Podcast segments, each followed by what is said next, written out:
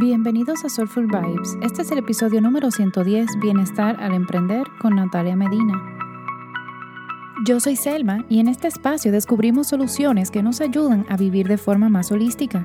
Invitamos amigos, expertos y personas que nos inspiran a que nos ayuden y nos brinden herramientas para llevar una vida soulful.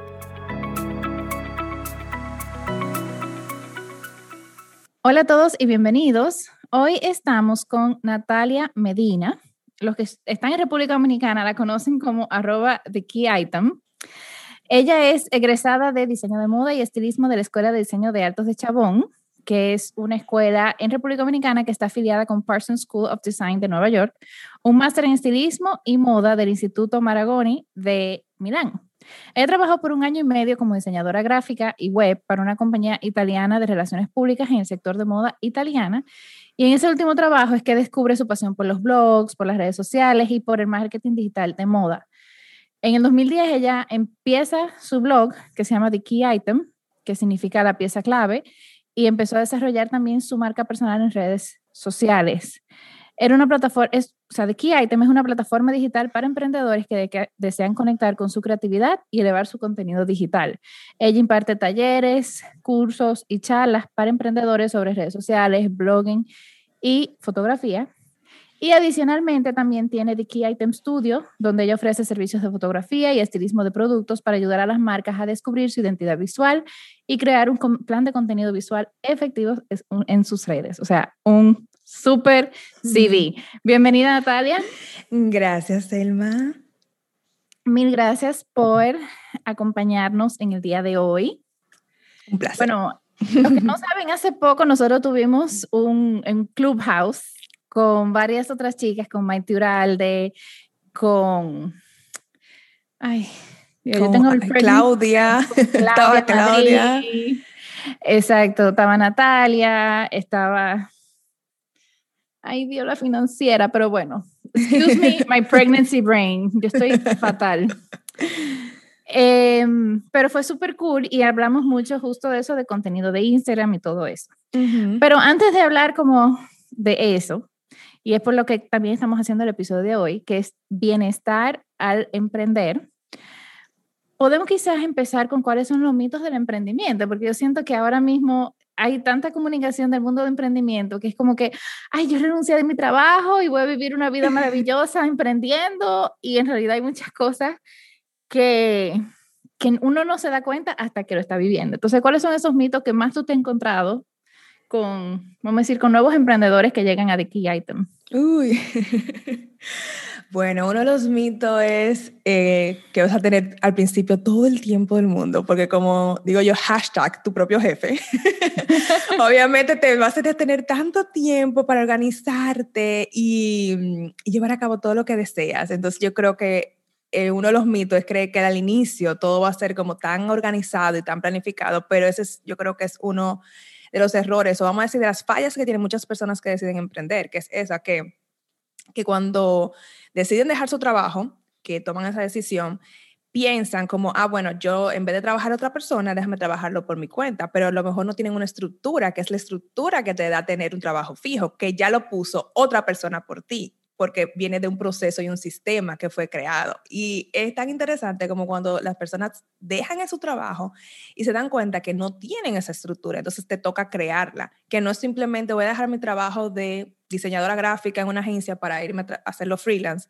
sino como que tú tienes que no solamente llevar a cabo el, el, trabajo, sino también estructurar ese proceso que te ayude entonces a tener esa libertad que tú deseas para ser tu propio jefe y bueno, todo lo que deseas, hermano. Entonces yo creo que es uno de los primeros mitos, pensar como que vas a como que simplemente como, no, nada, si, si, yo lo puedo hacer en un lugar, lo puedo hacer en otro yo sola. Y, y, y no, no necesariamente, si tú no vienes con esa, con esa idea.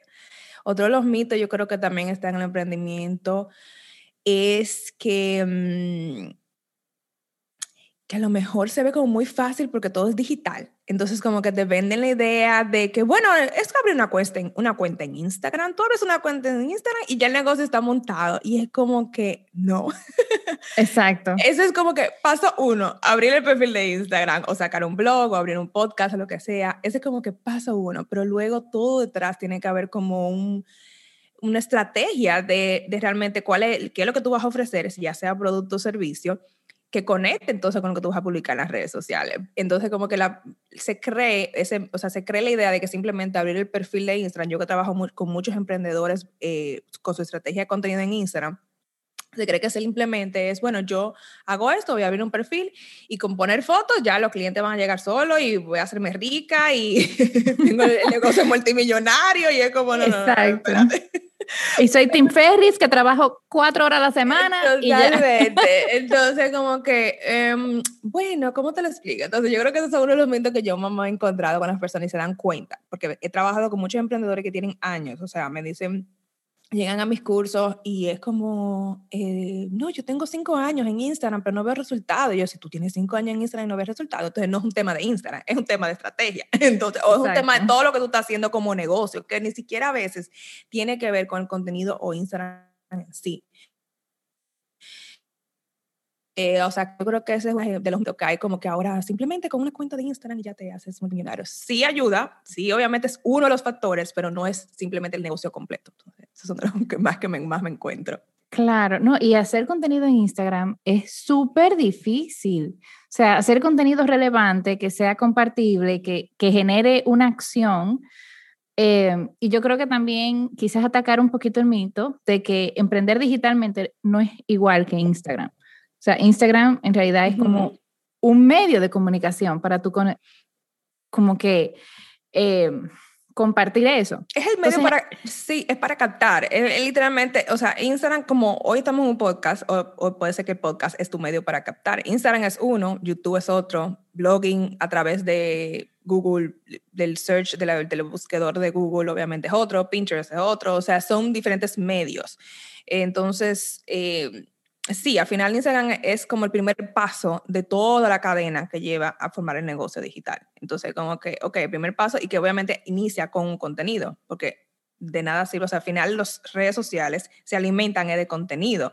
Por eso, o sea, Instagram, TikTok, el mismo Clubhouse que salió, todo el mundo, o sea, fíjate que todo, lo que quieren es los dueños los apps de redes sociales, es que la gente se quede en la red social. Y la única manera que la gente se quede en las redes sociales es porque tú me estás dando algo que me entretiene. Es como la televisión. Si yo voy a quedar viéndome en un capítulo, otro capítulo, otro capítulo de una serie, o simplemente voy a pasar canales. Pasaba lo mismo con la televisión, o sea, con así mismo con los programas de televisión una, un canal tenía que venir y, y crear un esquema de diferentes eh, programas de televisión que, que, fueran entretenidos y de valor para la audiencia. Fíjense que es el mismo concepto, simplemente que ahora cada quien tiene su propio canal. Tú tienes el tuyo, que es tu perfil de Instagram, yo tengo el mío, que es mi perfil de Instagram, y así sucesivamente funcionan como eh, todos los perfiles que al final tú tienes que buscar la manera de entretenerlos. O sea, y digo entretenerlo porque no entretenerlo que tiene que ser eh, un, una diversión, sino como que buscar ese, ahí viene el contenido de, para que la persona se quiera quedar ahí en ese perfil y quiera quedarse en la plataforma y eventualmente luego conectar eso con algo que usualmente es lo que vendemos, ya sea nuestro producto y nuestro servicio. Eh, pero sí es como el primer paso, el primer paso. No, y es entender también que uno no está compitiendo, vamos a decir, con 5, 10, 20 canales, uno está compitiendo con millones de canales. Millones. Y ahora... alrededor del mundo. Exacto, alrededor del mundo, en todos los idiomas. Y también, o sea, uno está compitiendo por el prime time, porque yo siento que ahora con los lives, desde que empezó la pandemia, tú tienes el prime time. Entonces, a las 7 de la noche, no sé si a ti te pasa, que uno tiene todos esos lives. Sí. y tiene que estar como scrolling. Totalmente. Eh, que ahí también viene como que la otra, o sea, no pregunta, pero quizás eh, si te llegan muchos emprendedores que creen que van a poder dedicarse 100% a su skill y en, en, realidad como que caen en cuenta de que tienen que empezar a ponerse muchos sombreros de otros roles.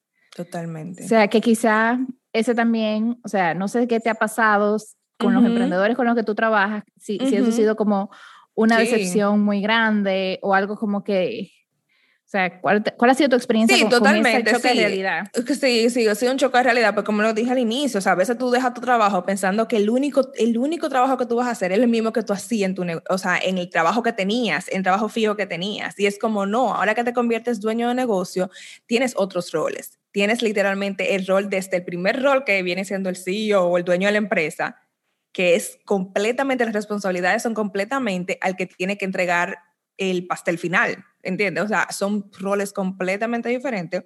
Y sí, y cuando ellos eh, pues deciden emprender, se dan cuenta que sí, oh, wow, tengo que aprender de finanzas, tengo que aprender de contabilidad, tengo que aprender sobre impuestos, tengo que aprender si tengo un equipo de leyes, si tengo, tengo que aprender de Facebook Ads. O sea, que no es solamente aprender de Instagram, Instagram viene siendo como que el departamento de marketing, pero luego tengo que aprender a venderme esa es otra que viene a ser el departamento de ventas. Y una cosa que a mí me gusta mucho enseñarles también a ellos, a, con muchos que he trabajado, es que eso mismo, que comienzan a ver su emprendimiento como departamentos. Entonces, sí, es un choque de que llego y es como, ok, no es a diseñar, que no es lo único que voy a hacer. O sea, voy a hacer muchas cosas o, tengo que aprender a hacerlas, aunque eventualmente delegue a alguien, tengo que aprender a hacerlas, principalmente porque a veces cuando inicia, tú nunca inicia con el mega capital, sino que es como que empecé aquí en mi casa, en una habitación, como empiezan todos los grandes negocios, como empiezan todos los grandes negocios, o sea que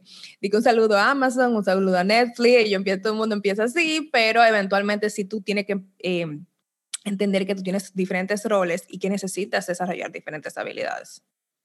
Claro, no, y, yo por experiencia, o sea, yo misma tuve que empezar a investigar, por ejemplo, hacer em, como que releases de responsabilidad, especialmente como yo trabajo con, eh, con bienestar, yo hago muchas recomendaciones, entonces, por ejemplo, tuve que investigar, ok, cuáles son los releases que yo tengo que escribir para que la gente sepa de que estas son recomendaciones para bienestar, pero no sustituye tratamiento médico, no sustituye terapia, em, que eso es de, de un abogado. Claro. Pero...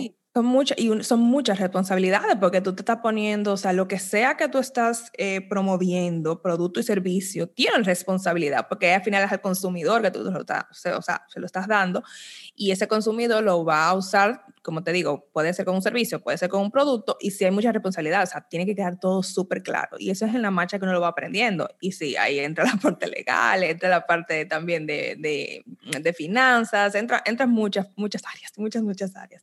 Exacto. y bueno, y entra la parte como también de la misma administración de los clientes. Entonces, ya aquí estamos entrando como un poquito más en materia, porque vamos a decir, tú decías, alguien dice, yo voy a diseñar cuatro horas diarias, ok, pero las, cuatro, las otras cuatro o cinco horas tú tienes que dedicarle a vender lo que estás haciendo, a llevar un control, a llevar, eh, vamos a decir, no sé, como que tu CRM, o sea, que tener un control de todos tus clientes. De todos tus clientes, claro. Y Chequearlo, ahí, ver, ver que todo esté todo, que todo esté funcionando. Exacto, que todo esté funcionando, aunque sea uno mismo que lo está llevando, porque con más razón, si es uno mismo, se le pueden escapar las cosas. Entonces aquí ya empieza como quizás ese sentimiento de abrumarse. ¿Cómo, ¿Cómo, tú asesorarías a personas que, que acaban de, o sea, o que van a comenzar, vamos a decir, a emprender y están escuchando esto y em, no, no queremos meterle miedo a nadie. ya lo asustamos, pero... pero a mí personalmente eso a mí me encanta porque, pero, y esto lo digo muy a, modo personal, no sé si a ti te pasa, pero yo he tenido muchos trabajos y en realidad yo siempre decía como que hay oportunidad aquí o esto no me gusta. Entonces todas esas cositas yo la iba notando y diciendo, ok, así yo lo quiero hacer en mi emprendimiento. Entonces en realidad es mucho trabajo, pero Está como por el otro lado. Claro. Entonces, ¿cómo tú le dirías a motivar a esas personas que llegan y que, pero hay tantas cosas, yo no sé de número, yo no sé yo qué?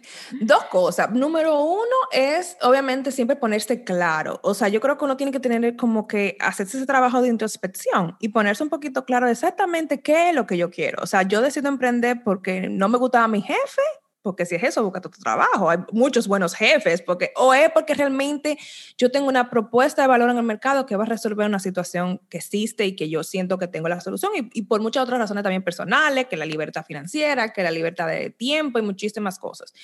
Pero también es como hacerse ese trabajo de introspección, porque como tú dijiste al principio, hay una ola de emprende, deja tu trabajo, y es como que no necesariamente, hay muchos, eh, muchas maneras que uno puede emprender o ser emprendedor dentro de una misma empresa, si te toca obviamente tener buenos líderes, que sí existen. Entonces eso también sería como la primera, primera, la primera pregunta que tú, como que yo les recomendaría. ¿De verdad tú quieres hacerlo por eso o porque de verdad tú, tú sientes que tú, tú te ves como el líder? O sea, y, mm, y luego tú te hagas ese trabajo como de introspección y ponerte un poquito claro de cómo, cómo tú visualizas, entender que esa visión no va a llegar mañana. No es como dejé mi trabajo, empecé el emprendimiento y llego mañana, sino que es una visión que a lo mejor empieza con una visión de tres años, luego va de cinco años, luego de diez años, a lo mejor veinte. O sea, que son visiones que uno va teniendo y que la va transformando porque uno va cambiando.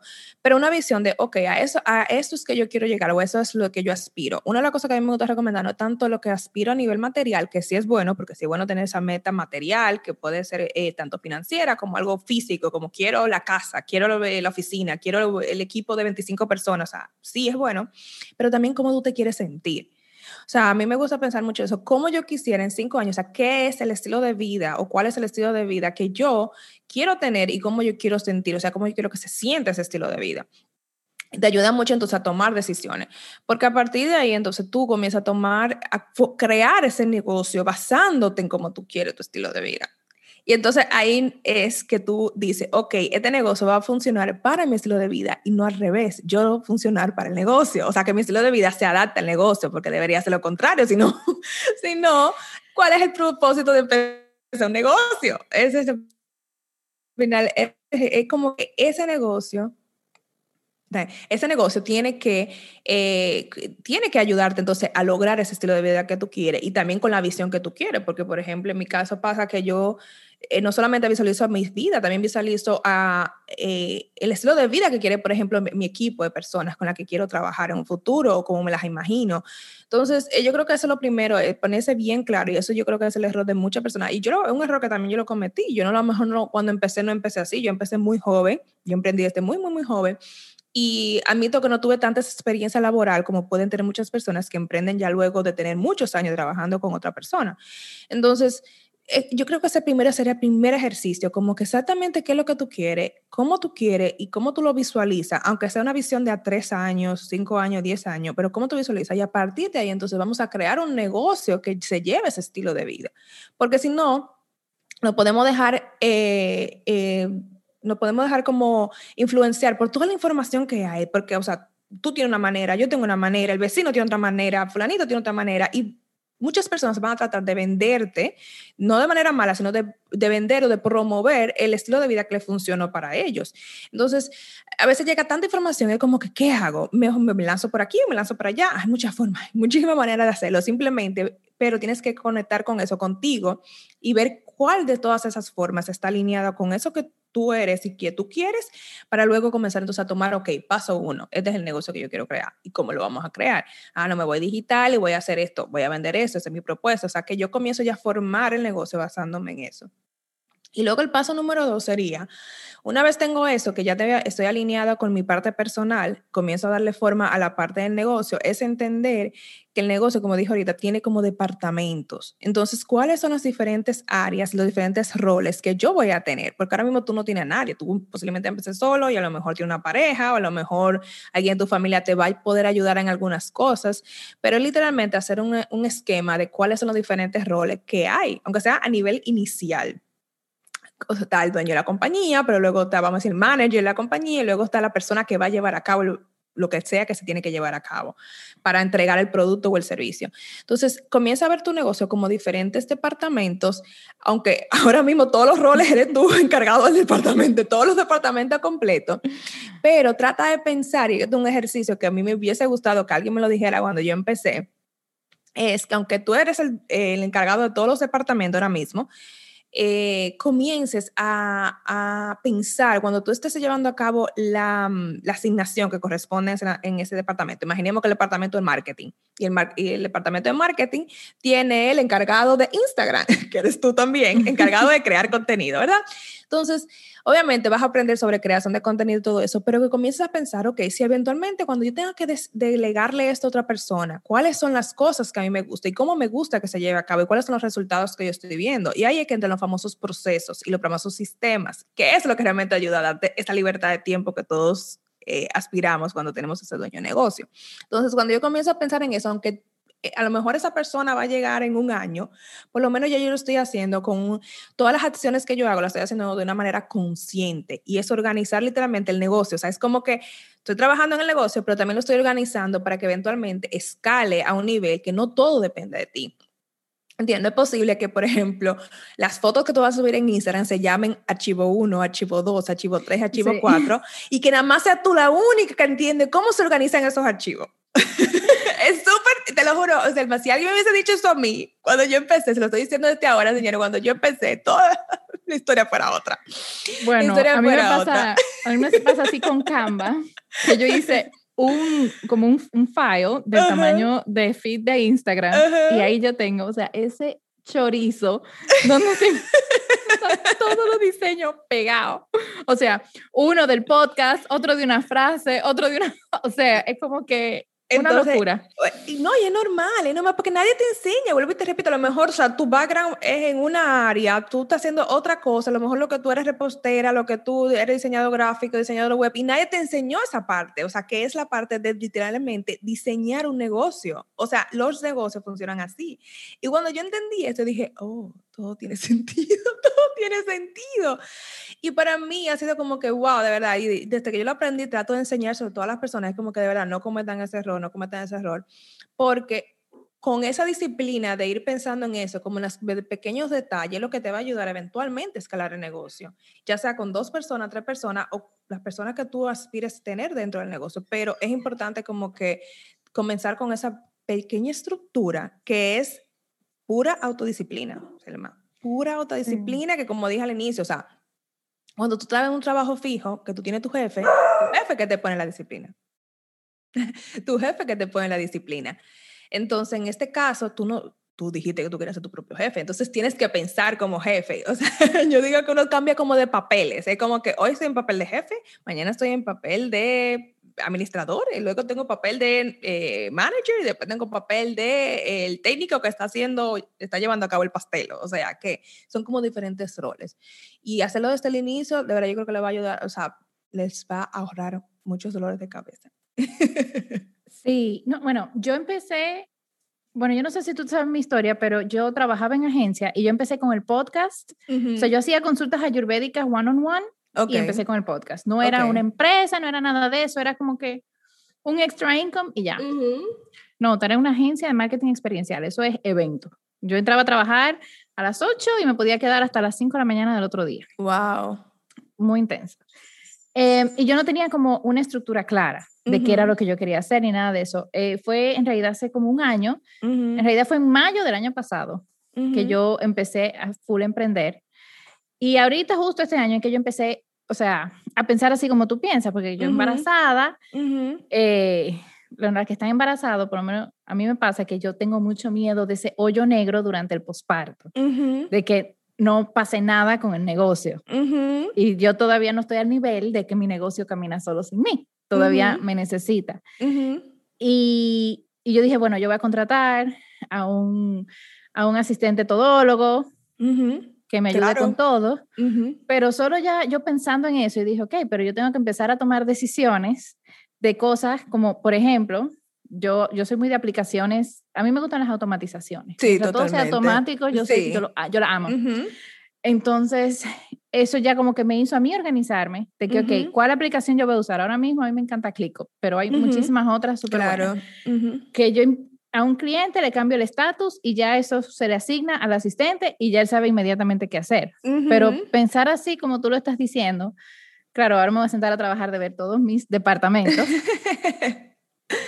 Em, pero yo siento que, aunque al principio sea mucho trabajo, Sí. Después hace que uno vaya mucho más rápido. Totalmente. Es como, es, lo que, o sea, hay una frase que dice como que ve despacio al principio para luego obviamente llegar más rápido donde tú quieres, porque totalmente así, o sea, al principio se siente como que en serio, tengo que, y de verdad, o sea, sí, tienes que hacerlo porque entonces ahí es que se arma entonces la, la como digo yo, la pelota, la bola de, de, de, de, información y de cosas que nada más depende de ti y ahí es que viene el famoso burnout, o sea, que la gente termina quemándose completamente y llorando el hecho de que, wow, o sea, al final yo decidí eh, irme detrás de este sueño, que usualmente es un sueño que uno tiene, y al final no es nada lo que yo esperaba, y es porque nunca entraste, y porque, vuelvo y repito, nadie nos enseña. O sea, ya ahora sí yo entiendo que hay más información, pero como quiera, nadie nos enseña porque a veces lo que nos gusta es hacer lo que hacemos y no entendemos que el negocio no solamente es hacer lo que hacemos, sino que lleva toda una estructura detrás que, que que es importante hacerlo desde el principio. Comenzar a pensar, yo creo que muchos tienen con la mentalidad también, es como comenzar a pensar de esa manera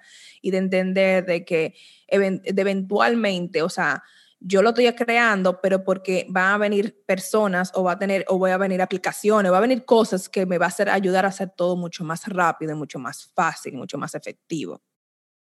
Claro. Y, y hablando justo tocando ese tema, ¿cómo tú recomiendas que uno empiece a prevenir el burnout y a manejarlo si uno ya lo está sintiendo? Si emprendedores nos están escuchando y se sienten como, porque también yo siento que agrega un poquito más al burnout cuando uno se pone metas como yo creo que como emprendedor todo el mundo se pone metas súper ambiciosas.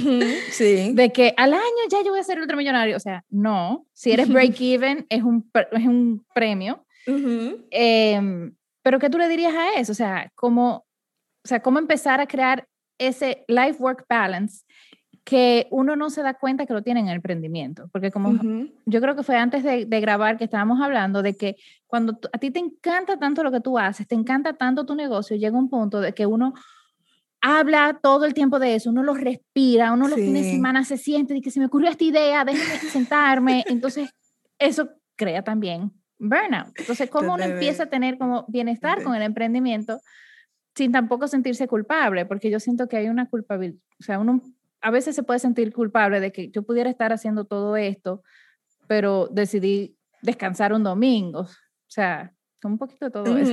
Sí. Totalmente, me siento identificada. Yo soy una workaholic en recuperación, o sea, que me siento identificada, porque si uno como que le, le, encanta tanto lo que hace, y en mi caso pasó que fue literalmente el hobby se convirtió en el trabajo, y fue como que, ok, necesito un hobby. necesito un hobby nuevo porque ya no tengo hobby. ya no tengo hobby. Mira, cositas que me han ayudado y que puedo decir, porque también tuve el año pasado un pequeño burnout. Yo creo que el 2020 a todo el mundo le dio un burnout. Que si usted no le dio un burnout el 2020, usted no vivió el 2020.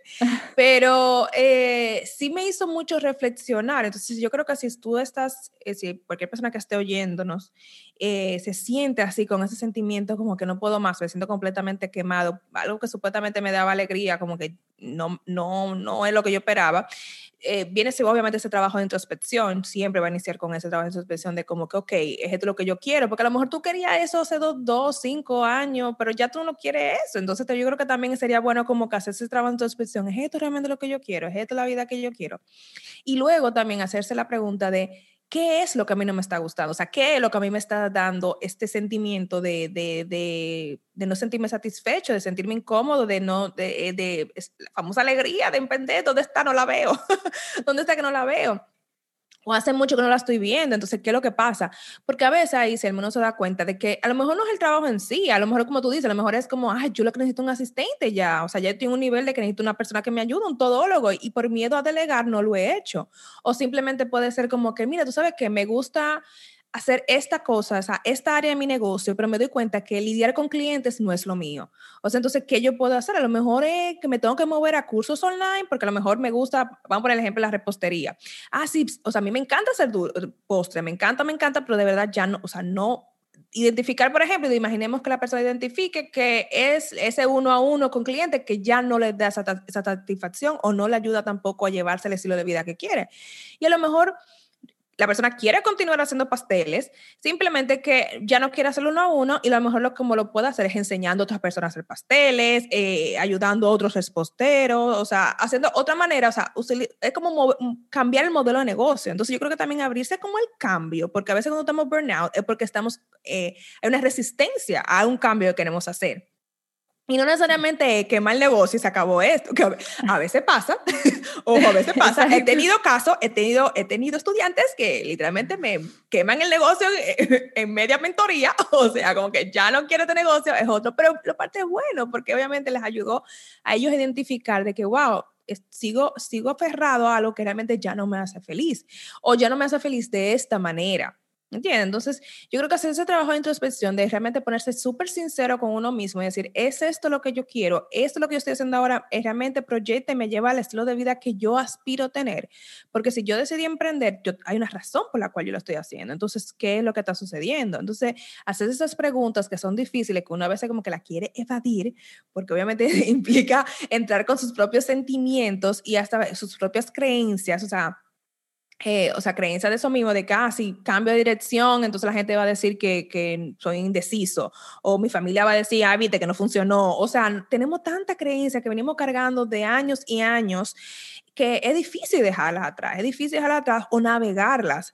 Entonces yo creo que una, sería hacer ese ejercicio que es súper, súper, súper, o sea, toma mucha valentía, yo digo que por eso que la creatividad requiere valentía, pero toma mucha valentía hacerlo, porque es entrar a, o sea, mirarse de adentro y decir, ok, ¿qué es lo que está sucediendo?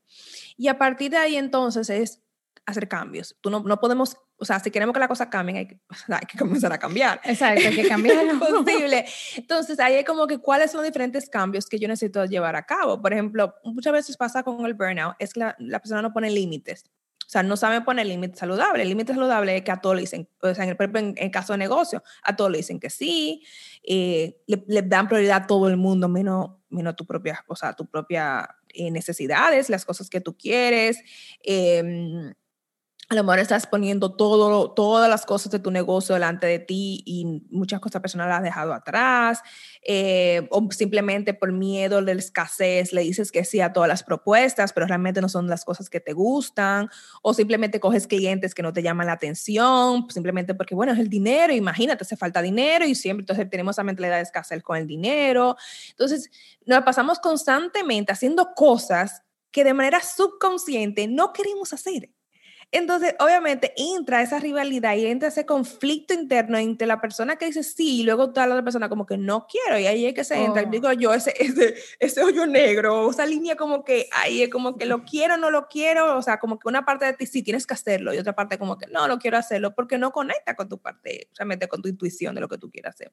Claro, o que uno está ahí de que, ¿por qué me metí en este lío? O sea, ¿para qué yo dije que sí? A mitad de camino ¿para qué yo dije que sí a esto? O sea, cuando ya muy tarde para una cuando, para atrás. Claro, que te toca hacerlo, entonces comienza ese resentimiento, comienza un resentimiento con tu trabajo, puede ser que es un resentimiento con tu mismo equipo de trabajo, si tienes un equipo, puede ser un resentimiento como con, con, lo que haces, o sea, con el craft que haces, eh, con el producto o el servicio, con, con, la industria, o sea, te comienza ese resentimiento cuando al final, o sea, muy en el fondo, con la única persona que tú estás resentida contigo mismo. Y es difícil admitirlo. Es más fácil culpar a todo el mundo. Es más fácil culpar a, COVID, es más fácil culpar al gobierno, es más fácil culpar a, la pareja, al empleado que me hizo el trabajo mal, al cliente que no respeta, pero al final, al final, al cabo, todo es una decisión, Selma, todo. Y sé que suena como así, pero cuando yo entendí eso, yo dije, oh my God, o sea, todo lo que nosotros hacemos es una decisión.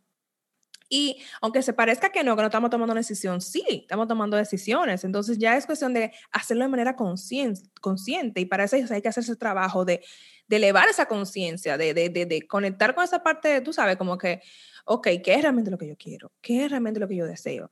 ¿Cómo, cómo es que realmente esto se va a alinear con, con, lo que yo, con lo que yo quiero? porque al final tú tienes el poder y el derecho de decidir. Y si ahora mismo, o sea, y entender también que los cambios no son inmediatos, a lo mejor es por lo menos ponerte claro para empezar un plan de acción. ¿Entiendes? Porque si, por ejemplo, hay algo del burnout que te tiene eh, frustrado con tu modelo de negocio, y tú quieres cambiar de modelo de negocio, posiblemente no te puedes dar el lujo de, como dije al principio, eh, quemar el negocio completo, se acabó, se, se acabó, cerré tu empresa. Hay personas que sí tienen ese lujo, que se lo pueden dar ese lujo, hay personas que no, que a lo mejor necesitan hacer una estrategia de salida, ¿entiendes? Como, bueno, pero por lo menos yo estoy trabajando con una estrategia de, ok, eventualmente estamos cambiando para eso, que a lo mejor fue la misma estrategia de salida que hiciste cuando cambiaste de tu negocio, de tu trabajo fijo y te fuiste al emprendimiento, que usualmente también una persona tiene como una estrategia de salida, hay otra persona que se le da súper rápido, como que, bueno, ah, me cancelaron, entonces vamos a emprender. Ahora busca qué es lo que me gusta. Exacto, totalmente. Entonces yo creo que esas son una de las dos cosas como, yo entiendo que así es eso y entender eso, cuáles son los límites que yo estoy poniendo, porque usualmente, usualmente nosotros los emprendedores ponemos muy pocos límites, no sabemos cómo ponerlo. no emprendedores, nosotros como todos seres humanos, o sea, no da, o sea, siempre queremos ser aceptados, siempre no, no queremos caer mal, no queremos que nos miren mal, no queremos que hablen mal de nosotros. y entender que los límites no tienen ese objetivo, simplemente es para para cuidarte a ti mismo, porque al final tú mismo, o sea, cuando tú estás bien, todo lo que te rodea va a estar bien. Exacto, exacto. Y es, o sea, yo diría que la mejor forma es no esperar a, uno, a ese burnout, porque a mí me tomó empezar a tomar este tipo de decisiones, pero es porque yo estaba embarazada y ya yo iba a tener un bebé y todavía yo no sé, pero lo que dicen es, tú no vas a tener tiempo para nada y a mí de verdad me daba mucho miedo de que el emprendimiento se viera como súper afectado de una forma donde yo no estuviera preparada.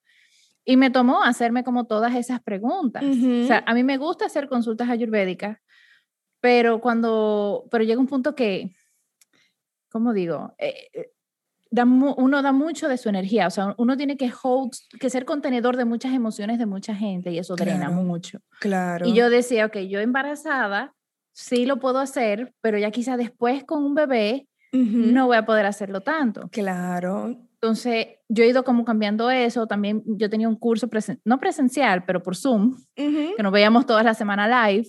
Entonces dijo que ese mismo curso va a tener que pasar a un programa pregrabado. Simplemente, exacto, fuiste moldeado tu propio modelo de negocio basándote en el estilo de vida que tú quieres, porque también yo imagino que tú vuelvo y repito, tú aspiras, o sea, eh, cuando decidiste emprender, porque tú podías emplearte, eso fue una decisión que tú tomaste, tú podías volver a emplearte luego terminaste tu antiguo trabajo, pero tú dijiste, bueno, cuando yo tengo una familia, yo quiero tener tiempo, yo quiero que mi licencia en vez de tres meses, que dure seis meses, o sea, yo me quiero ir de viaje con mis hijos, yo quiero estar con mi pareja, o sea, tú, o sea, son decisiones que tú quieres, entonces, en base a eso, o sea, como, o sea, eh, por eso te digo, por eso hay que ponerse claro qué es lo que queremos, porque para empezar, comenzar a trabajar con, con anticipación no es como llegar y empecé el emprendimiento, sino como que, ok, si esto es lo que yo quiero y tengo un año, en tu caso, mira, te pasó con el embarazo, bueno, tengo nueve meses para prepararme. Literalmente te dio un tiempo. Y ahí es que entra la idea de uno mismo ponerse su propio tiempo.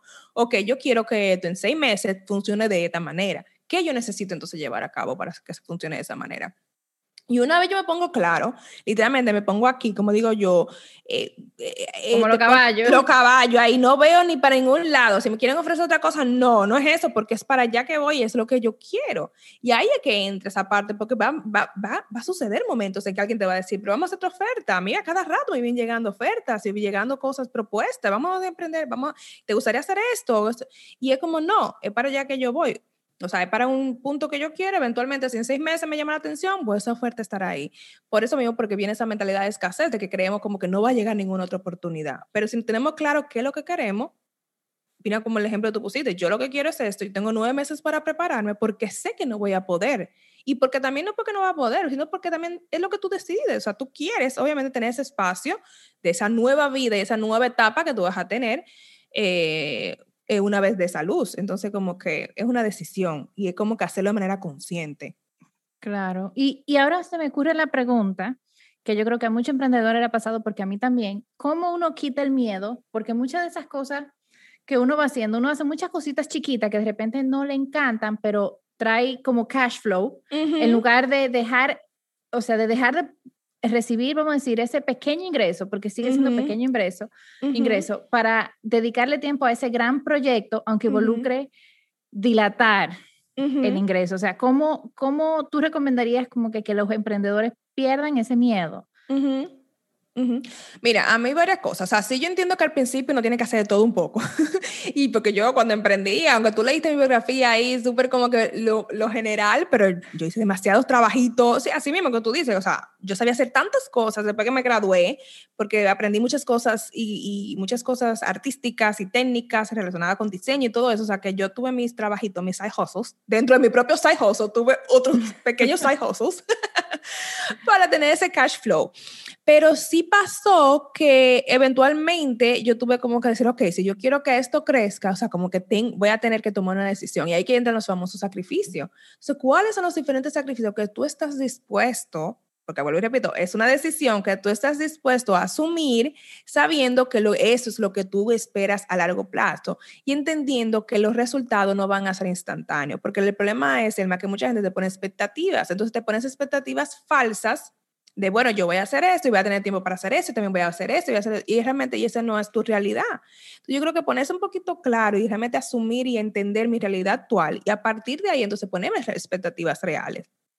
Si a lo mejor eh, me pasa mucho, tengo, eh, he trabajado con muchos estudiantes que son madres, y pero quieren emprender, pero quieren sacar un proyecto grande, pero quieren hacer un montón de cosas. Y obviamente cuando tú eres madre, tú tu, tu, tiempo es mitad de lo que es una, una, mujer soltera y es la realidad y no es porque una sea mejor ni peor, simplemente son realidades diferentes. Entonces yo creo que también hacer las paces con esas realidades te ayuda a entender de que, ok, este es el tiempo que yo tengo y este es el único momento y estos son los espacios que yo tengo por la vida que tengo, pues entonces cómo yo puedo sacar más provecho. No, yo creo que eh, dejarse un poquito de, de, de entender como, bueno, yo quiero hacer tantas cosas y compararse con los demás cuando simplemente es mirar tu propia vida y decir, esto es el que yo tengo y eso es lo que yo quiero lograr. A ella le tomó tres meses, a mí puede, con su realidad, puede ser que a mí con mi realidad me va a tomar seis. Y, es simplemente, ok, me va a tomar seis, o con el, sé que me va a tocar aprender algo, entonces me va a tomar ocho, pero ponerse yo creo que esas expectativas más reales ayuda mucho. Y, y también, entonces, a partir de ahí, pues bueno, como que decir cuáles son los sacrificios que yo voy a tomar. Y los sacrificios pueden ser desde sacrificios financieros, o sea, en el sentido de como que, bueno, sé que este mes me tengo que agarrar, como digo yo, amarrar la boca y amarrar, eh, amarrar la cartera y amarrar el, el, bolsillo, porque a lo mejor voy a decidir no salir, voy a decidir hacer muchísimas cosas, porque sé que le voy a dedicar el tiempo para esto. ¿Por qué no? Porque, no, porque quiero que mis gastos sean los mínimos para poder sentirme con esa tranquilidad financiera y poder llevar a cabo mi proyecto. Eh, puede ser también un, puede ser un, un, sacrificio de tiempo. O sea, yo conozco personas que literalmente están haciendo muchísimo trabajito, pero dicen, tú sabes que los sábados, los domingos, o me voy a levantar a las 5 de la mañana y de 5 a 9 va a ser las horas en las que yo me voy a dedicar a eso porque son las horas que tú tienes. 5 de la mañana, 9 de la mañana son las únicas tres horas que tú tienes, pues son las tres horas que tú le vas a sacar mayor provecho. Entonces entra en su sacrificio. Entonces ahí que yo empecé le pregunto, le digo a muchos emprendedores que vienen, ay, que Natalia, que yo no tengo, o sea, es que soy fulanita que puede, o porque eso es el tiempo, y es como que, ¿qué tan comprometido entonces estás tú para llevar a cabo lo que realmente tú quieres? Porque esto no, o sea, no va a ser fácil el que te dijo que va a ser fácil te mintió, no es fácil. cualquier cosa que sea nueva y algo que tú estás experimentando siempre te va a dar más trabajo. O sea, yo imagino, Selma, tú lo mejor hacías consultas uno a uno, tuviste que aprender todo el mundo de cursos online. O sea, y fue como que esa curva de aprendizaje también hay que darles espacio. Entonces, todo lo que es nuevo siempre va a tomar más tiempo y te va a retar a nivel emocional, físico, de todo. Entonces, yo creo que también entender es eso, o sea, cuáles son los diferentes sacrificios que yo estoy dispuesto a hacer. Cuando yo, eh, uno, yo he tenido varios emprendimientos, pero uno de ellos de negocio fue una marca de accesorios junto a mi hermana en el 2010. Eh, y ella, nosotros nos unimos en el 2012. Y siempre hago este cuento porque fue muy interesante. Nosotros decidimos dejar nuestros trabajos fijos aproximadamente seis meses antes, cuando lo decidimos. Y dijimos, miren, en tal año, perdón, en tal mes, eh, vamos a dedicarnos a la full completo y decidimos unir nuestras fuerzas y nuestros conocimientos y comenzar a, digitalizar el negocio, porque el negocio estaba completamente, se hacía por Facebook, era súper informal, o sea que decidimos hacerlo súper, súper digital en el 2013, cuando en este país ni se hablaba de página web y de comprar online. Y yo recuerdo que nosotros primero tomamos una decisión de, bueno, en seis meses ya sabemos que no vamos, o sea, lo vamos a dejar nuestro trabajo fijo. Y luego nos tomó, SEMA, tres meses literalmente tres meses para montar todo, porque literalmente todo lo hicimos nosotros, las fotos, el web design, todo. Nosotros pusimos tres meses, dijimos, me acuerdo yo que empezamos, dejamos nuestro trabajo en diciembre, algo así, eh, y luego así me empezó el año y enero y hasta marzo, 90 días, tres meses, dijimos, en abril esta página sale. Y, en, y, ahí esos meses, y esos tres meses, bueno, obviamente el único, no había ingresos porque nadie estaba trabajando, nadie estaba trabajando, estaba trabajando, o sea que obviamente yo tenía, voy a decir, estaba en un nivel de privilegio, éramos súper jóvenes, vivíamos con nuestros padres, o sea, obviamente muchos, voy, voy a admitir que sí teníamos cierto privilegio en ese sentido financiero, eh, pero no habían cosas, o sea, era como que, pero si alguien me llamaba que el fin de semana, o sea, en vez de salir tres días, nada más podía salir uno, porque los otros días estaba tomando fotos para la página web, o aprendiendo en YouTube cómo se arma una página en Shopify. O, o sea, como que había muchos sacrificios que, yo, que nosotros asumimos de manera consciente y no nos quejamos porque sabíamos que a largo plazo es lo que queríamos porque estábamos cansadas de hacer el trabajo muy informal. Entonces ahí entra también lo que hablamos al principio, o sea, si yo sé que a largo plazo esa, esa curva de aprendizaje y esa parte de, eh, auto, eh, de, de crear todo mucho más que esté mucho más fluido, que funcione solo con apps o con personas, va a tomar un tiempo, pero sabemos porque a largo plazo es lo que va a funcionar y es lo que queríamos, que tuviéramos, que el negocio tuviera 24 horas y que cualquier persona podría comprar por la página y no tener que escribirnos por WhatsApp. O sea, queríamos crear literalmente el negocio, es el modelo de negocio. Entonces, eh, yo creo que eso sería como una de las cosas, como ponerse bien claro y entender que va a requerir, vas a, va a requerir algún tipo de sacrificio. O sea, ¿qué tú estás dispuesto a sacrificar, a sacrificar para llevar a cabo eso. Cuando yo empecé mis cursos digitales fue lo mismo, me pasó lo mismo. Yo empecé en el 2017 y para aprender yo no sabía nada, yo hacía talleres en vivo. O sea, yo tuve cuatro años haciendo talleres en vivo, yo era ya una experta haciendo talleres en vivo, unos workshops y todo súper chulo, hasta que llegó un punto que me pasó que dije, estoy quemada. o sea, y era, ahí fue que también pasó, lo, o sea, eso fue también uno de mis mini, mi mini burnouts, porque también fue como que, pero yo decía, pero que a mí me gusta enseñar y, y, le estaba cogiendo resentimiento a enseñar a, a, los estudiantes, a que la gente me preguntara, y era realmente no era que yo tenía un problema con enseñar, era un problema con ya dar las clases siempre presenciales porque me consumía mucho, o sea, a nivel de energía, de la preparación siempre me quedé abierta la idea de que a lo mejor luego podía hacer eventos por, por temporadas, pero no, ya, literalmente yo hacía talleres presenciales mensuales. O sea, yo llegué a un punto por cuántos años y yo estaba literalmente ya quemada. Y ahí fue que yo conocí el negocio digital y dije, oh, ya yo tenía un blog, ya yo tenía una audiencia y dije, pero esto, esto es lo, que, lo único que coge esta misma presentación y poner y empaquetarla. y empaquetarla. Y ahí aprendí sobre cursos digitales, cuando también no se hablaba tanto en América Latina de cursos digitales, eran muy pocas personas las que daban cursos digitales. Entonces, eh, y fue lo mismo, yo me tomé tres meses y dije, en tal fecha sale me acuerdo yo que así mismo me dije, yo me acuerdo que fue como tomé la decisión como en agosto, septiembre y dije, esto en noviembre tiene que salir.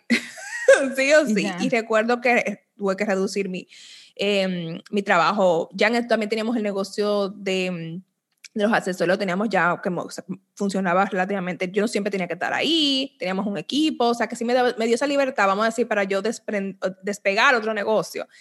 Y, pero también tuve que hacer sacrificios de fin de semana, eh, horas más adicionales, porque si tenía responsabilidad, era, digo, era como literalmente tener un side hustle dentro de tu mismo side hustle. Entonces, fueron sacrificios, pero son decisiones que tú tienes que tomar estando consciente que a dónde tú quieres llegar, porque si tú estás consciente de dónde tú quieres llegar y cuál es el efecto que va a tener eso, pues entonces esos, esos malos ratos o esos sacrificios, porque no lo voy a decir malos ratos, sacrificios que uno hace se ven como más pasables, como que sé que lo estoy haciendo porque eventualmente esto me está llevando a donde yo quiero o me va a dar lo que yo quiero. Claro, no, y eso que tú estás diciendo, o sea, en ese, en, en ese momento tú estás hablando de sacrificio monetario, pero por ejemplo, yo tuve que hacer mucho sacrificio, sacrificio de tiempo. O sea, yo trabajaba, tenía un trabajo, bueno, en agencia, y no era que yo tenía mucho tiempo. Entonces, yo no solamente tomaba el tiempo como, como parámetro, de, como recurso, sino también mi energía. Entonces, era, había sábados que me decían, ay, vámonos de fin de semana, bueno, que sé yo, que yo, yo no puedo, o sea, físicamente no tengo la energía. Claro. Porque cuando yo llegaba de, de trabajar, me ponía con el podcast. Claro. Y yo quiero hacer el cuento de que esto fue, esto fue justo hace un año, qué risa me da, justo hace un año que yo empecé como, así como los caballos, dije, yo voy a crecer mi lista de email, porque lo tengo que hacer. Y a mí se me ocurrió un, un, día hacer el test de, para tú identificar cuál es tu constitución individual, y cuando tú llenas el test, te llegaba un correo. Ok. El asunto está que yo hice ultra básico, o sea, yo hice un anuncio para, yo hice Instagram, lo promocioné desde el mismo Instagram, que si saben un poquito de Facebook Ads, no se debe hacer nunca, pero yo a lo indie lo promocioné. Yo dije, bueno, yo lo hago manual, no pasa nada porque eh, yo no creo que haya tanta gente. ay, ay, ay, ay, Eso era todos los días, o sea, me en una semana yo crecí mi lista de email como es con 600 personas. Y eso era test y test y test. O sea, yo llegaba al trabajo y me quedaba así como hasta la una de la mañana haciendo eso. Y al otro día me despertaba temprano porque, claro, cada quien lo llenaba a su a la hora, claro. ¡Ay, Dios mío! Se lo eh, yo no puedo creer. O sea, que tú pues mandaste todos esos correos manuales. Ay, o sea, yo tenía ya como los emails, yo lo tenía prehecho. Pero había pero que yo tenía yo tenía que darle como copy-paste, yo tenía que sumar el total, porque también como yo soy perfeccionista, a mí me gustaba revisar que estuviera todo correcto. Claro. Entonces, mi, mi esposo hubo en una que él me dijo, mira, Selma, tú sabes que a mí no me importa. Yo voy a pagar a alguien para que te automatice eso, porque tú no vas a poder seguir. Claro. Y bueno, fue muy buena la campaña, porque gracias a eso yo tengo ya como un poquito más de 2.000 en, en mi newsletter. Claro. Pero, pero fue un sacrificio de tiempo y de energía tan grande que yo terminé así. Esa semana yo terminé, bueno, no se ve, pero terminé muerta. con una cara muerta, muerta. Muerta. Pero son también historias. Sí, claro, que tienen que suceder, que tienen que suceder. O sea, yo tengo un montón de historias también de cosas que me pasaron, que eso mismo por ignorancia, por no saber, por, o sea, que también ahí entra la parte de, de, de uno atreverse y lanzarse y en el, camino uno lo va a descifrar. Fíjate que ya más nunca vuelves a hacerlo y ya tienes, y ya tienes para contárselo a muchas personas para que no cometan tu mismo error. o sea, que también hay que dejar un poquito atrás de que, que lo quiero saber todo, porque si no, uno se queda en el famoso análisis por parar o sea, parálisis por análisis, o sea, de que analizo todo y, no, me termino paralizando, que no termino haciendo nada, o sea que... Claro. La curva de aprendizaje. ¿Y, ¿Y cuáles tips generales tú le puedes dar a los, vamos a decir, emprendedores ya un poquito más veteranos de cómo pueden empezar a tener bienestar en su emprendimiento? De que no, de, sí, bienestar en su emprendimiento, o sea, bienestar personal aún siendo emprendedores. Uno de los tips yo creo que sería hacer esa listica de, de, esos límites saludables, o sea, cuáles son los límites, especialmente si ya yo soy veterano, que tengo un tiempo, ya tú sabes lo que te gusta, lo que no te gusta, las cosas como te gusta manejarlas, o sea, cuáles son esos límites, límites que tú vas a poner, por ejemplo, si tienes cliente uno a uno, cuáles son los horarios que tú le vas a poner a esas personas para que no te estén escribiendo por WhatsApp a las 10 de la noche, o sea, Sabemos que todos estamos en el negocio de servir, pero al mismo tiempo, vuelvo y repito, todo empieza por ti. Mientras tú te des ese, ese tiempo para ti, para poder darle a los demás, para que puedas dar desde la abundancia. Entonces, em, yo creo que sería eso mismo, hacer esa listica y me tocó un tiempo también hacerlo, pero la he ido, o sea, como que la voy arreglando cada cierto tiempo, le voy agregando cosas, no, esto no me gusta, esto no me, o sea, quiero hacer así, lo quiero hacer así. Y, y también hacerlo porque uno le da miedo poner límite, porque cree que entonces se van a ir los clientes o el estudiante te va a molestar, o, o sea, como que tenemos tantas, pues repito, tantas creencias limitantes y a veces entender como que primero esas son tus creencias, posiblemente la otra persona no está pensando igual que tú. Y segundo, si sucede, si sucede, también yo creo que entonces está el momento de uno reflexionar y decir, bueno, pues entonces esa persona, ese cliente no es el cliente para mí, o no es el estudiante para mí, o no la persona correcta para este, para este producto, este servicio, y eso no tiene nada que ver conmigo. O sea, como que también hacerse como ese trabajito como de auto-coaching, como que si la otra persona no está de acuerdo por algunas cosas, es porque simplemente no está de acuerdo y esa es su perspectiva y hay que respetarla, pero no significa nada sobre ti. Y creo que ahí entra mi tip número dos, de que no todo gira alrededor de ti. no todo gira alrededor de ti. Oh, Dios mío, uno, no entiende eso, como que no todo gira alrededor de ti, o sea, como que eh, eh, no tomarse todo tan personal. Y cuando digo, o sea, te lo digo mucho, yo que trabajo con las redes, yo tengo mucho tiempo a nivel eh, de trabajar en medios de redes y, y no tomamos todo personal. O sea, es una cosa de que yo trabajo todavía con dueño de negocio y es como que me dejaron ese comentario, entonces, ¿qué significa? recibí esto, ¿qué significa? Entonces, como que, y es como que es, una, es solamente una sola opinión, es una sola percepción, o sea, no podemos eh, querer eh, asumir como que toda esa energía y como que cargárnoslas, o sea, tenemos que proteger constantemente nuestra energía y entender de que eh, comentarios, opiniones, situaciones que pasan, sí al principio, o sea, sí sucede que muchas cosas que son tu responsabilidad, entonces es como más entender de esta situación, ¿cuál es tu responsabilidad? ¿Fue que no lo comunicaste bien? ¿Fue que no dejaste claro cuáles eran tus horarios? ¿Fue que no especificaste bien en la factura lo que decía? O sea, qué parte tú eres responsable y qué otras partes tú no eres responsable, que simplemente es una actitud o un reflejo de la otra persona.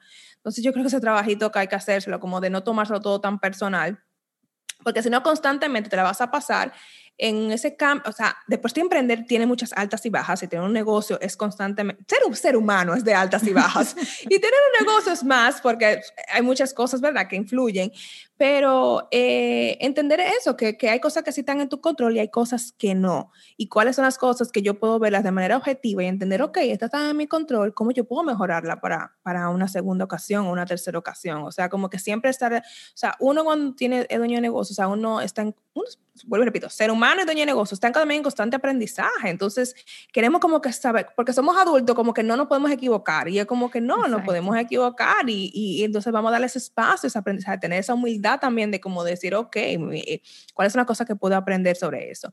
Y El número tres, que ha sido uno de los más difíciles para mí, pero lo voy a dar el tip porque a lo mejor también le puede funcionar a otros, es eh, bloquear esos espacios de tiempo de manera consciente que te ayuden entonces a tener ese, eh, eh, cuidar tu salud mental. O sea, ¿qué me refiero con eso? O sea, si por ejemplo tuyo es el yoga o los ejercicios o el crossfit, lo que te guste a ti, o sea, conscientemente ponerlo en tu calendario. Si, por ejemplo, tú quieres, tú, si tú decides emprender para pasar más tiempo con tus hijos, conscientemente poner en tu calendario, voy a, voy a cogerme, tú sabes, las tardes para ir al juego de soccer o para compartir con él esta película o lo que sea que sea, igual con tu pareja, o sea, conscientemente tomemos decisiones que sean relacionadas con nuestro bienestar y no solamente todo con el negocio, porque lo que dijimos al principio, si decidimos emprender es porque queremos un estilo de vida de alguna manera u otra, tenemos el derecho de de diseñar ese, ese, estilo de vida. Entonces, si lo hacemos de manera consciente, a mí una cosa que me, me encanta bailar, ahora obviamente por COVID, mm, las clases nada más son online, pero cuando la tenían presencial, yo conscientemente en mi calendario lo ponía, o sea, yo, el tema estaba bloqueado, fue como que auto, como que cuando tú pones el calendario que se te ponga toda la semana, a la misma hora, en el mismo lugar, literalmente así, y a la muchacha que me daba la clase, yo le mandaba la transferencia, le decía, mira, cóbrame, o sea, porque yo sabía que si ya yo tenía el compromiso, o sea, como que una cita, ya yo lo pagué, o sea, como que de verdad así ese compromiso, porque así mismo como hacemos cita con los clientes y hacemos cita para hacer nuestro plan de contenido y para mandar nuestro correo y para hacer todo eso, es como hacerse esa propia cita contigo mismo. Si tienes una, un hábito de la mañana, si tienes un hábito en la noche, o sea, hacerlo de manera consciente. Te lo digo, ese es el tip que ha sido más difícil para mí, pero trato de hacerlo lo más que puedo, porque para eso es lo que yo creo que es lo que uno ayuda nos ayuda entonces a, a, no caer en ese burnout, porque conscientemente estamos tomando decisiones para que, para que nuestra salud mental esté lo mejor posible. Porque si nosotros no estamos bien, o sea, nosotros somos el activo más importante de nuestro negocio. Entonces, si yo no estoy bien, mi equipo no va a estar bien, el negocio no va a estar bien, los estudiantes no van a estar bien, yo no estaría aquí en esa entrevista, o sea, nadie va a estar bien. Entonces, eh, siempre como que si tú eres activo más importante, ¿cómo tú puedes darte esas prioridades todas las semanas que siempre vayan alineado a eso que tú quieres tú como persona y también todo lo que te rodea, tu familia, tu, tu pareja y, y, y, todas las áreas de tu vida que tú entiendes que son importantes para ti? No, y eso es, o sea, yo siento que eso es vital, inclusive aún, teniendo tu trabajo. Sí, es más difícil uno poner límites cuando tú dependes de un jefe, cuando cuando dependes de clientes, vamos a decir que no son clientes que tú elegiste, porque yo siento también que hay una relación diferente de los clientes cuando tú estás en un trabajo versus los clientes tuyos. Sí. Em, pero igual, eh, poner esos límites yo siento que son como, como la salvación. Y a mí me, también me encanta bailar, o sea, en realidad lo que a mí me mantuvo en el 2020, lo que me tuvo a mí más o menos tranquila es, yo bailo flamenco y aunque era online, yo me compré mi tabla, o sea, me mandé a hacer mi tabla y yo bailaba mi flamenco aquí en mi apartamento. Claro, qué chulo. Em, pero esos tips eh, de verdad que están súper valiosos y en realidad son, vamos a decir, no requieren mucho tiempo de implementar. No. No significa que sea difícil, o sea, no significa que sea fácil, pero no requieren mucho tiempo de implementar. Así que empezar por un día, eh, o sea, it's a start. Claro, totalmente. Natalia, mil gracias por acompañarnos hoy. O sea, de verdad yo creo que todavía queda, queda mucho campo para nosotros seguir hablando, porque en realidad el mundo del emprendimiento, em, de verdad que a mí, a mí me encanta personalmente y, y, yo cada día más me voy enamorando, me voy enamorando, pero es porque por alguna razón u otra he ido tomando decisiones de ir alejándome de las cosas que no me gustan o ajustándolas que, quizás mientras más uno practique ese músculo, yo creo que más fuerte se va volviendo. Totalmente. Eh, cuéntale a, las, a los que nos están escuchando, ¿dónde te pueden encontrar, encontrar un poco de los servicios, cursos que tú estás ofreciendo, etcétera? Chulísimo, me encuentran así mismo, arroba de Key Item, se me encargaste tú de ponerlo, de poner yo lo pongo siempre de Key Item, y me encuentran así en todas las plataformas, yo obviamente uso más Instagram, o sea que me encuentran por ahí, pero también tenemos un blog con muchísimos artículos y contenidos relacionados al emprendimiento, así mismo también de bienestar, relacionado obviamente a ser emprendedora, teniendo yo negocio, mi enfoque es mucho relacionado con creación de contenido, con estrategia de contenido, por lo que eh, los que estén interesados pueden entrar al mismo website www.dekeyItem.com Eh, y pueden ahí encontrar una guía eh, gratis que yo le tengo siempre a todas las personas que entren y visiten sobre 15 ideas para creación de contenido. Y por ahí, eh, por lo menos pueden empezar a trabajar su contenido y también pueden luego ver información sobre los cursos que tenemos, que son de creación de contenido, ya sea la parte estratégica, pero también ya sea la parte visual, es decir, la fotografía y cómo manejar, en el caso Instagram o cualquier otra plataforma digital que tengas, creando ese contenido para atraer a tu cliente ideal. Así que le dejo ese regalito por ahí. Buenísimo, pues mil gracias. Y una pregunta que siempre le hacemos a todos nuestros invitados y no te vas a quedar fuera. Si nos pueden contar cuáles son las tres cosas que tú haces para tener un estilo de vida soulful. Las tres cosas que yo hago, bueno, a mí me gusta mucho eh, journaling, o sea, como que escribir y eso me ayuda mucho, como que sacar todas mis ideas, especialmente uno como creativo que tiene como muchas ideas, o sea que eso me ayuda. Eh, bailar, como dije eh, también ahorita, me gusta mucho bailar y, eh, me quedé frustrada que a lo mejor quería ser bailarina. y algo soulful, mm, me gusta mucho viajar, o sea, me gusta mucho como que siempre estoy planeando, no viajo, pues obviamente con COVID viajamos menos, pero sí me gusta la idea de, de viajar y conocer nuevas culturas, yo entiendo que eso ayuda mucho a conectar con mi creatividad y también conocer otras perspectivas que te ayuda también a conectar con esa parte interior tuya y cuestionarte y, y mm, cuestionar tus creencias y verles lo de vida a otras personas para tú también luego encontrar tu, tu propia, bueno, tu propia, tu propio estilo de vida que vaya alineado con, con tu intuición. Buenísimo. Bueno, ya lo bueno es que ya con la vacuna yo creo que eso de viajar se está acercando. ya, se, ya se puede cada vez más. Claro. Em, mil gracias de nuevo, Natalia. Y también le queremos dar mil, mil gracias a todos los que nos están escuchando. Si tienes cualquier pregunta o comentario, me puedes escribir por Instagram, por mensaje directo. Me puedes encontrar como arroba soulfulvibes con rayita abajo al final. O por email en aselma arroba soulfulvibes.com. Les mando un fuerte abrazo. Namaste.